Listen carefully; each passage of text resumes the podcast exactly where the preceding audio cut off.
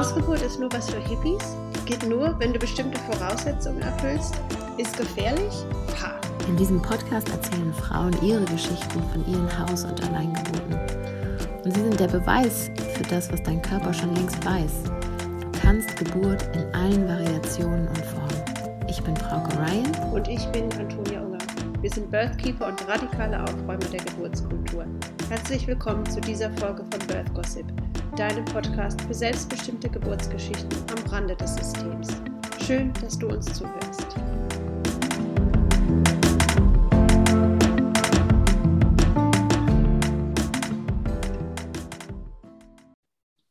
Okay, ja, wir sind ähm, dieses Mal zusammengekommen, nur ähm, ich, Frauke und Antonia, ne?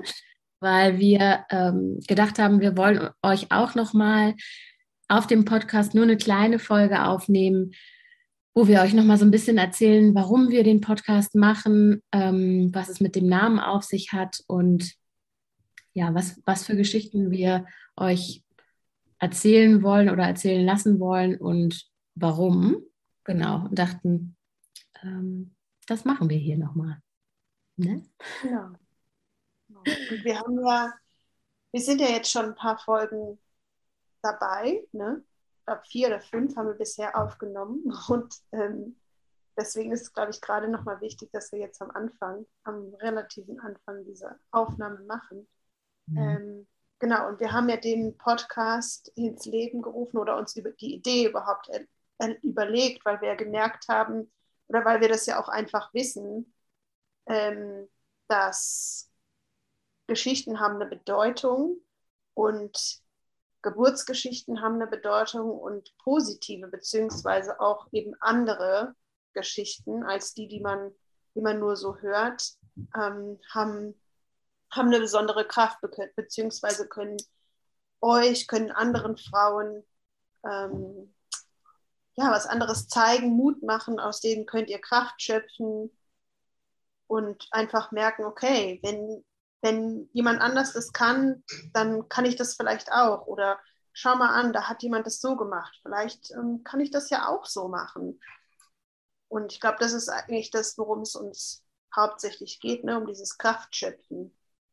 Genau, und das, dass wir auch gesagt haben, wir wollen bewusst Geschichten, wie wir sagen, am Rande des Systems erzählen, um die auch so ein bisschen aus einer stigmatisierten Ecke rauszuholen. Ne? Also ich glaube einmal dadurch, dass Hausgeburten, freie Geburten, wilde Geburten, Familiengeburten, wie auch immer man das alles nennen mag, ähm, dadurch, dass die ja in so einer großen Minderheit sind, haben wir, glaube ich, auch das Gefühl, dass, oder äh, die haben ja, sind mit einem totalen Stigma behaftet. Ne? Und jeder, mit dem man so vielleicht auf der Straße drüber spricht, der sagt, oh ja, Hausgeburt, das ist ja total gefährlich.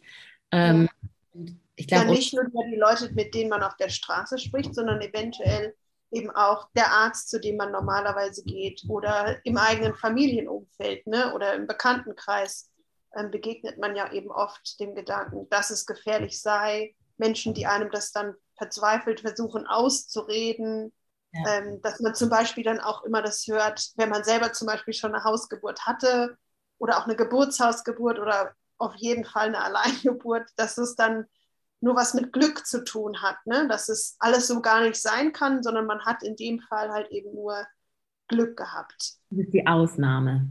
Das, genau, dass es die Ausnahme ist und eben nicht die Norm. Ja. Genau, und ich glaube, da, da geht es ja darum, dass, dass wir die die Geschichten, die vielen Geschichten, die es ja zum Glück auch gibt, dass wir die erzählen lassen, ne? dass wir, dass wir diesem mhm. irgendwie auch ein Gesicht geben. Und yeah. Denn ich finde, zu dieser Stigmatisierung gehört ja auch vielleicht ein gewisses Bild, was man dann vor Augen hat. So, ich sag mal, Hausgeburt macht nur jemand, ne, ein totaler crunchy Hippie. Ähm, mhm. Das ist überhaupt nichts für mich. Und dass wir versuchen, dadurch, dass wir wirklich auch unterschiedliche Geschichten zu, ähm, zu erzählen, dass wir auch zeigen, es sind die Frauen, die diese Art von Geburt wählen, genauso unterschiedlich sind wie ihre mhm. Und dass genau, es ist eben, ja, es ist eben nicht nur die in der Jurte lebende Hippie-Frau, sondern es ist eben auch die, die, weiß ich nicht, Millionen auf dem Konto hat und Gucci-Stöckelschuhe trägt. Ja. Ne? Also da ist wirklich alles dabei. dazwischen. Und natürlich gibt es die Jurten, in der Jurte lebende Hippie-Frau, und aber es gibt aber eben auch andere. Und ich glaube, zu diesem Spektrum oder dieser Bandbreite von Frauen gehört ja auch nochmal, weil es ist für mich auch immer was, was mich persönlich nervt, dass ähm, Hausgeburten oder Alleingeburten eben so dargestellt werden, dass sie nur unter bestimmten Voraussetzungen so funktionieren und dass man eben da alle Häkchen machen muss, damit man ähm, diese, diese Voraussetzungen erfüllt. Und rein theoretisch ist es ja auch so. Ne? Also es gibt ja schon, wenn man eine Hausgeburt mit Hebamme machen möchte, bestimmte Voraussetzungen, die man erfüllen muss. Ja. Beziehungsweise auch da gibt es ja Hebammen, die durchaus anders arbeiten. Ne? Die eine drückt dann halt ein Auge mehr zu als eine andere. Und ähm, da eben auch einfach die Bandbreite zu zeigen. Die Bandbreite von, ja, es gibt Frauen, die passen in diese Raster rein, in diese Voraussetzungen rein, ohne Probleme, ohne dass sie sich anstrengen müssen, weil sie einfach so sind, so ihre Schwangerschaft erleben. Aber es gibt halt eben auch die andere Frau, die zum Beispiel einen BMI über 30 hat äh, und die zufälligerweise eben eine Hebamme gefunden hat, die genau weiß, dass dieser BMI vollkommener Quatsch ist und gesagt hat, selbstverständlich äh, betreue ich dich. Oder dass, ähm, dass eine dabei ist, die Zwillinge bekommt und die auch da jemanden gefunden hat, die sie bei der Geburt begleitet und sagt, ja, Zwillingsgeburten müssen nicht pathologisiert werden, sondern auch Zwillinge sind Babys, die ganz normal geboren werden können.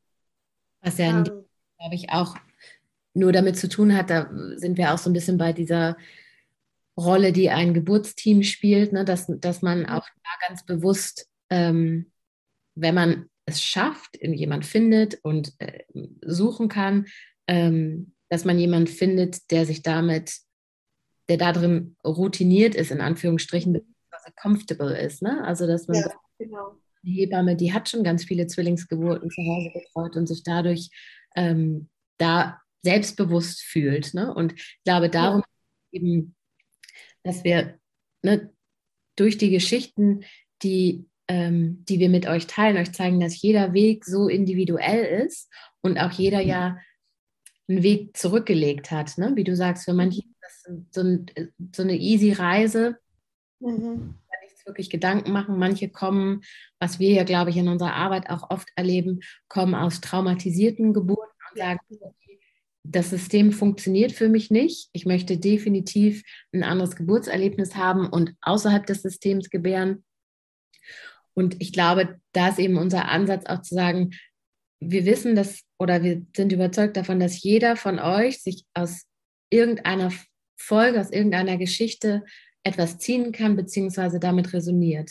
Ne? Ja. Jeder von euch wird mit jeder Folge resonieren, aber es wird bestimmt immer irgendeinen Teil geben, genauso wie du sagst, so ähm, dieses Thema der, der Body Mass Index ne? oder Gewicht, wie das ein Kriterium ist, oder Alter oder mhm. beliebig weitergehen. Ähm, ja dass für jeden von euch vielleicht auch auf der persönlichen Reise ein anderes Thema im Vordergrund steht und das in irgendeiner Folge bestimmt auch vorkommt, weil jede mhm. Frau eben ihre individuelle Geschichte hat und diese Themen alle irgendwo vorkommen. Ich glaube, dadurch geben wir halt auch so ein bisschen die Plattform, um all diese ja, potenziellen Probleme oder diese Themen, die es eben rund um Geburt zu klären gibt, um die auch ja, aufzuzeigen und zu sehen, dass sie aus unterschiedlichen Perspektiven behandelt werden können. Ne? Ja, ja. Mhm. Mhm. Und ähm, bei der Alleingeburt oder Geburt in Eigenregie oder freie Geburt, ähm, die wir ja auch mit in diesen Podcast mit reinziehen, ich glaube, da ist es auch nochmal so, dass wir auch dieser Art von Geburt, gerade weil die besonders stigmatisiert ist, ne, ähm, eine Stimme geben wollen. Weil ich glaube, dass gerade im deutschsprachigen Bereich das noch viel ähm, so hinter vorgehaltener Hand, so, oh, ich habe eine Alleingeburt gemacht oder ähm, dass man da eben noch vielen Vorurteilen begegnet das vielleicht gar nicht ansprechen möchte, sich nicht raustraut ähm, und es eben ja öffentlich auf jeden Fall vielerorts verteufelt wird und ähm, das nicht, nicht, nicht mit Recht. Also für uns, für dich, für mich ist es ja auf jeden Fall eine legitime Art, ähm, für die die Frau sich selbstständig und selbstbestimmt entscheidet. Ne? Ja. Und genau.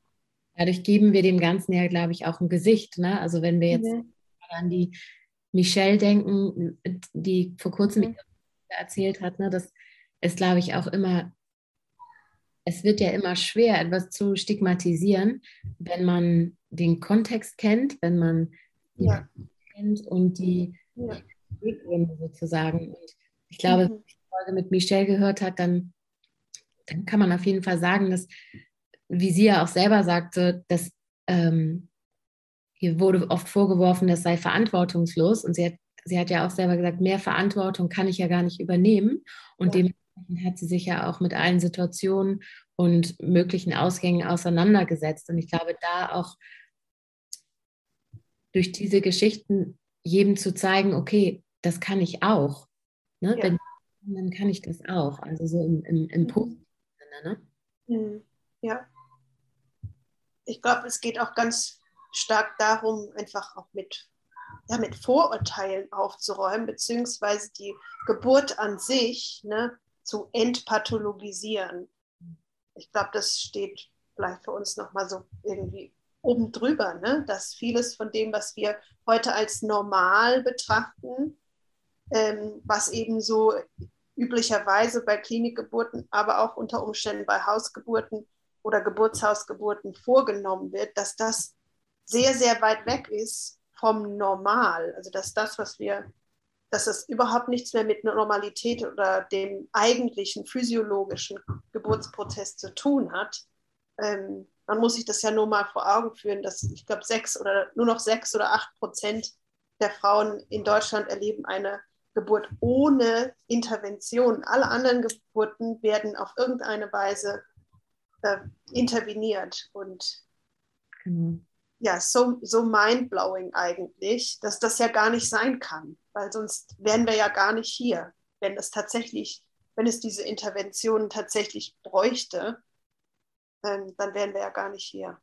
Und ich glaube darüber hinaus auch äh, ne, mit dem Verständnis von Geburt, das wir haben, so als diese, dieser so wichtige Übergang, ne, dass es eben nicht nur ein Erscheinen eines Kindes ist, sondern eben auch Machen einer Mutter, das Werden einer Mutter und ja. was, was eben, was diese Geburt für die Mutter, für die Beziehung von Mutter und Kind nach der Geburt bedeuten kann, ist es eigentlich, ja, wie du sagst, mindblowing, wenn man sich überlegt, dass sechs oder acht Frauen aus 100 ja. ungestörte Geburt erleben, was ja. das den Frauen macht. Und das ja. sehen wir ja in unserer täglichen Arbeit. Ne? Ja. Das, das und es ist ja auch so, dass, dass wir, ich glaube, warst du das nicht, die neulich gefragt hat in deiner Story, was denn überhaupt eine ungestörte physiologische Geburt ist, dass viele gar nicht wissen, was das überhaupt bedeutet. Und es ist ja auch so, dass ähm, wir als Privatmensch, als äh, Frau oder Vater oder Mutter das vielleicht nicht wissen, könnte man irgendwie noch denken, ja, okay, wir werden ja ziemlich viel von den äh, Bildern, die man halt eben so hat, zugemüllt. Da ist halt einfach überhaupt nichts mehr mit physiologischer ungestörter Geburt.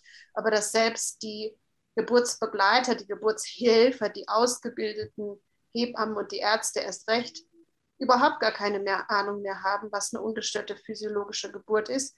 Nicht, weil sie es nicht wissen wollen, sondern weil sie es noch nie in ihrem ganzen Leben, in ihrer Ausbildung tatsächlich gesehen haben keine physiologische Geburt, keine, auch keine ungestörte Schwangerschaft äh, und eine physiologische Geburt der Plazenta zum Beispiel ja noch am allerwenigsten. Ne? Das ist ja, ja, das ist auch total mindblowing, dass eben viele der, dass die gar nicht mehr wissen, wie man eine ungestörte Geburt auch begleitet. Und wie können wir dann erwarten, dass wir eine ungestörte Geburt erleben, wenn diejenigen, die uns begleiten, das noch nie in ihrem Leben getan haben oder gesehen haben. Ja, ganz genau. Ja. Ich glaube, das ist ja auch so ein Thema, was man äh, durch die Geschichten eben merkt. Denn ne, das sehen wir ja auch, dass, dass wir auch immer wieder mit Frauen sprechen, für die ist das eben nicht der Beginn der Reise. Ne, die mhm. sind das das erste Mal schwanger, das gibt es auch, ne? Und das ist total ja. Ähm, ja, bewundernswert, finde ich. Oftmals ist es aber eben eine Reise, wo auch vorher schon so ein bisschen, also oftmals Trauma, äh, Traumata entstanden sind ähm, und was so schmerzhafte ähm, ja, Lessons waren, ne, die erlebt wurden. So, das heißt, es wird ja auch durch die Geschichten, diese Nuancen werden ja auch erwähnt, ne? So ja. man sich vielleicht mit diesem Bedürfnis oder diesem Wunsch nach so einer Art von Geburt ähm, aufgehoben, betreut gefühlt hat in der Umgebung, wie sehr man dafür kämpfen musste oder nicht. Also all diese Nuancen sind ja, glaube ich, Dinge, die für uns am Ende des Tages auch für Aufklärung sorgen. Ne? Und ja, total. Sehr wichtig. Und das ist am kraftvollsten durch Geschichten, weil man sich dann eben auch, man kann sich ja mit diesen Frauen identifizieren. Ne? Also ich glaube, wir, wir beide sagen ja auch so, wir, wir nehmen auch immer irgendwas mit aus diesen Geschichten, weil jede Geburt und jede Geschichte einfach anders ist und irgendwas berührt einen immer oder resoniert mit einem. Mhm. Ja, ja, glaube ich auch. Ähm, genau, die, die Frage, wie wir zu unserem Namen gekommen sind, da haben wir uns ja mhm. auch viel mit auseinandergesetzt. Ne? Ja, es war, hat lang gedauert, schon, oder? Und dann kam es aber eigentlich ganz, äh, ganz organisch, beziehungsweise fiel einfach so in place, ne? Genau, ja, total. Ja. Wir haben nämlich das gleiche, gleiche Buch gelesen und ähm, genau, da hat es dieser Name sofort mit uns resoniert, beziehungsweise die Bedeutung des Namens hat sofort mit uns resoniert. Und ähm, wenn wir an. Wie bitte? Genau, das, das, Wort Birth Gossip, ne? Genau, ja. Ähm, weil da geht es nämlich nicht nur einfach um Geburtsgossip, also im Sinne von, wir erzählen euch jetzt hier Geschichten und wir babbeln ein bisschen, ähm, sondern es geht darum, dass früher, ganz früher, ähm, Gossip, also im englischsprachigen Raum, eine, eine Gruppe von Frauen war, die andere Frauen bei der Geburt begleitet und betreut hat, beziehungsweise ja, in, in, bei der Geburt, aber eben auch ähm, im Wochenbett sich um dann die Frau gekümmert hat. Genau, ich glaube, der Wortstamm ist irgendwie God's Siblings. Genau, ja. Und ja. das, das ist ja, das stand für uns, glaube ich, auch so symbolisch äh, genau richtig, dass wir gesagt haben, dieses dieses Konzept Geburt unter Frauen, ne, das mhm. gestützt wird, sodass dass wir das mhm. total kraftvoll finden und das im übertragenen Sinne dieser Podcast ja auch machen soll, ne? diese genau. Community irgendwie sein. Ja. ja, genau, dass man eben nicht mehr, nicht alleine ist, beziehungsweise nicht alleine dasteht oder nur von einer einzigen Person ähm, bei der Geburt begleitet wird und danach ist es ja dann oft leider so, dass man mehr oder weniger fallen gelassen wird, ne? dass da ähm, keine persönliche Unterstützung im Wochenbett mehr stattfindet, aber eben auch keine gesellschaftliche Unterstützung stattfindet und dass das eigentlich in manchen Kulturen ist das noch so, aber dass das eigentlich eben, ja, dass da die Dorfgemeinschaft zum Beispiel oder die Frauengemeinschaft in dem Dorf dann eben zusammengekommen wäre ähm, und die Frau unterstützt hätte und das aber auch zum Beispiel in der Schwangerschaft, ne, ähm, dass Wissen geteilt wurde, dass eben getratscht wurde, gegossipt wurde ähm, und so einfach das Wissen weiterverteilt wurde und dass das Wissen eben nicht nur ein paar auserkorene Experten inne hatten, sondern dass jede x-beliebige Frau ähm, dieses Wissen eben durch eigene Erfahrung und durch dadurch, dass man miteinander sprach und echtes Geburtswissen verteilte, ähm, hatte und selbstverständlich dann eben auch eine andere Frau begleiten konnte, beziehungsweise einfach da sein konnte. Ja, und äh, es ist ja irgendwo schockierend, ne, so wie, wie wir auch gelernt haben, dass das, also so wurde das Wissen übertragen ne, und so hat Frauengemeinschaft funktioniert. Mhm dass das dann irgendwann von Männern unterbunden wurde, ne? weil ja. die halt ja. wo Frauen schließen sich da irgendwie tagelang alle zusammen in einem Haus ein, dann wird vielleicht nach der Geburt auch noch ein Wein ausgegossen, so, das ist ja total unheimlich, was die mhm. da auskühlen, so von wegen, es sind ja eh alles Hexen, dann unterbinden mhm. das mal, ähm, ja. dass so das Ganze ähm, ja auch so ein bisschen ausgestorben ist, ne? ich glaube, deswegen ist für uns jetzt in dieser so ganz anderen Welt heute, in dieser ne, funktionieren anders, es gibt andere Technologien, haben wir aber versucht, das so für uns so ein bisschen zu übersetzen. Ne? Und dass, dass der Podcast für uns ein, ein Tool ist, so diese Birth Gossips, die vielleicht früher auch eine Art Dula waren. So, da gab es diesen Begriff noch gar nicht. Ne? Ja. ja. Ähm, das so ein bisschen zurückzubringen oder wieder daran zu erinnern, ne? mhm. So in dieser Gemeinschaft zu sein. Und ähm, ja, wir, wir haben ja auch schon, schon oft gehört, dass, dass es für Frauen manchmal wirklich auch nur eine Geschichte brauchte, eine, eine andere Frau, die erzählte, wie sie ihre Geburt gemeistert hat und die nächste Frau so inspiriert hat, dass sie mhm. sich zum Beispiel auch für eine Hausgeburt oder so entschieden hat. Und mhm. Mhm.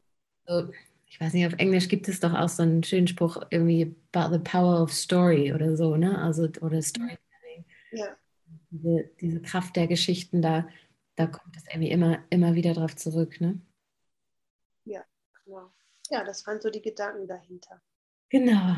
Und ja. also, dieses, dieses Projekt ist für, für dich, Antonia, und mich ja was, was wir einfach aus unserem Herzen machen. Ne? Das, dazu haben wir uns irgendwie gerufen gefühlt. Ähm, das heißt, wir verdienen daran nichts und ähm, haben da auch, auch keine Intention dahinter. Ähm, uns liegt einfach nur am Herzen, dass habe ich so viele von euch, so viele Frauen wie möglich diese Geschichten hören und dass Ne, irgendjemand mit irgendeiner Geschichte resoniert und es vielleicht ein Teil der eigenen Geschichte wird und, und anstößt. Deswegen mhm. sind wir nur dankbar, dass, dass wenn ihr mit, ja, mit diesen Geschichten resoniert und euch das anspricht, ähm, dass ihr vielleicht an Freundinnen, an irgendwelche Familienmitglieder, Kolleginnen denkt und ähm, den Podcast vielleicht teilt, sodass genau. Frauen wie möglich davon erfahren und die Geschichten eben auch hören können. Dann würde ich sagen, ähm, ja, war es drauf und wir.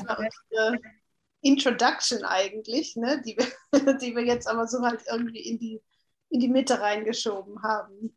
Auf halbem Wege.